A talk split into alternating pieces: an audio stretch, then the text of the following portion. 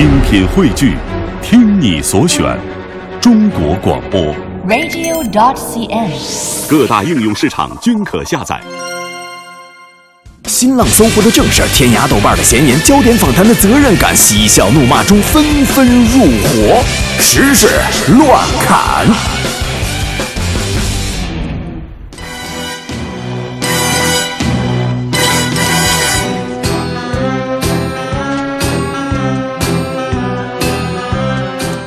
来看我们今天的第一条新闻，这第一条新闻说的是，从二零一二年开始呢，每到春运火车票订票网站幺二三零六呢，便会迎来一次大考，跟期末考试一样。对，频繁的宕机不断引发民众的吐槽。那春运临近呢，幺二三零六现在却运转正常。这是有原因的。哎，阿里云计算近日证实说，公司确实向幺二三零六提供了技术协助，负责承接幺二三零六网站百分之七十五的余票查询流量。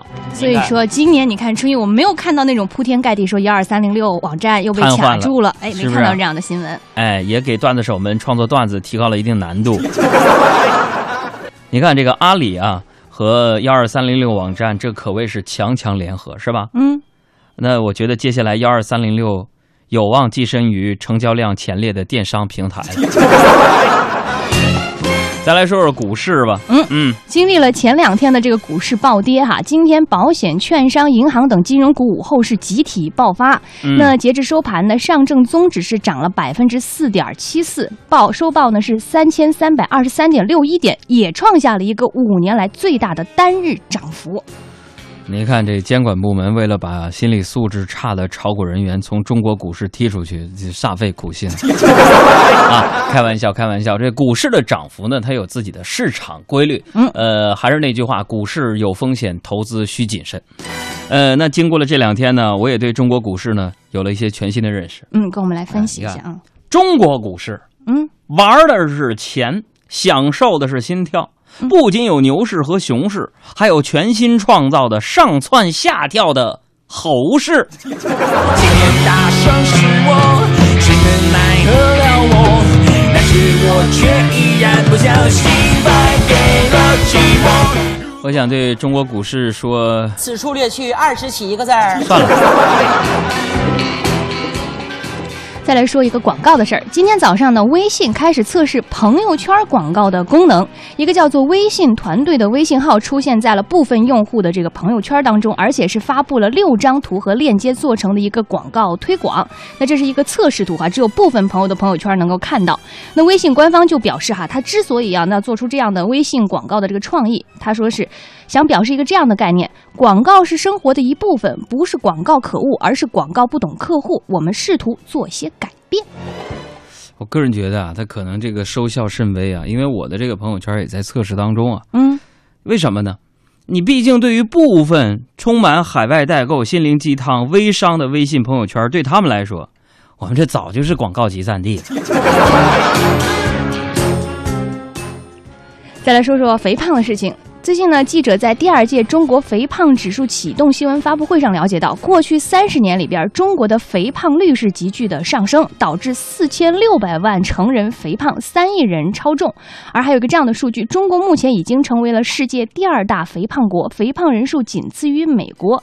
那其中呢，呃，这个管不住嘴的，比如说无肉不欢、三高饮食这样的因素，正是胖子和正在成为胖子这样一群人群的必经之路。大家也要体谅一下啊，嗯就是我们胖是有原因的。你看我们胖，嗯我们整个体重就大，质量大，惯性就大，所以一吃停不下来。为什么不可以吃宵夜、看电视、喝可乐是绝配？绝对会胖，但那又怎样？我也曾经想象瘦下来的模样，甩掉那堆脂肪会怎样？但会不会有那天我真的不敢想？我不敢想，衣服可以穿得漂亮，不用 XL 来伪装。谁是大英雄？我们再来说浙江啊，浙江有一个小姑娘叫小玲，前一阵呢买了一个 iPhone 五，用了多久没多久呢就被偷了。这小玲的男朋友知道之后呢，决定给她弄一部。什么？这弄啊，就是非法所得。呃，简单点说就是偷。没想到的是，小玲男朋友从同事那儿弄来的这部 iPhone 五，高潮来了啊！它恰好就是小玲前两天丢的那部。那这手机同事是怎么弄到的呢？同事就说了，说从小玲那偷的。最后呢，小玲的男友跟这个同事双双进了警察局。啊，对于小玲这部手机的事儿呢，啊，失而复得，这是个奇葩的过程。我们来听听宫二老师对于这件事儿的一句话点评。叶先生，世间所有的相遇，都是久别重逢。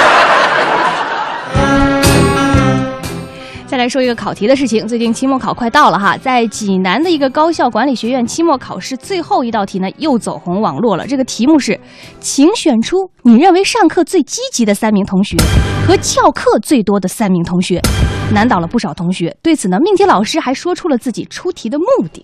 哦，这道题出题的目的不是让同学相互检举，而是借鉴考核人力资源专业三百六十度绩效管理中当中的平视相同事相互评价的了哦。我觉得老师这种想法十分不合理啊！怎么呢？大学里翘课最多的人，多数同学不会记得他的名字才对呀，对吧？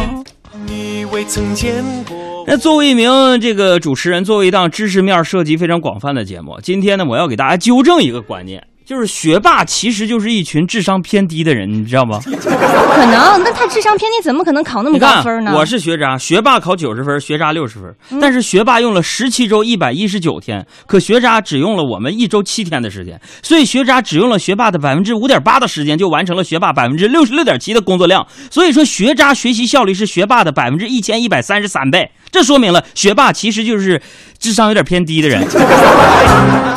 我这个仇算是报了。再来说说胡建闹，嗯，幻觉。